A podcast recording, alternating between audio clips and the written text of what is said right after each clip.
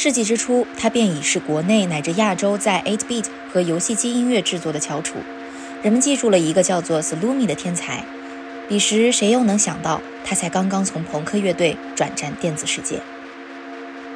随着他在 fashion show、电影、话剧和广告配乐等领域的多元延伸，以及数张成为国内电子乐标杆的专心发行，人们又记住了一个新的音乐代号 CTAFAD，意为从钻石上切割原子。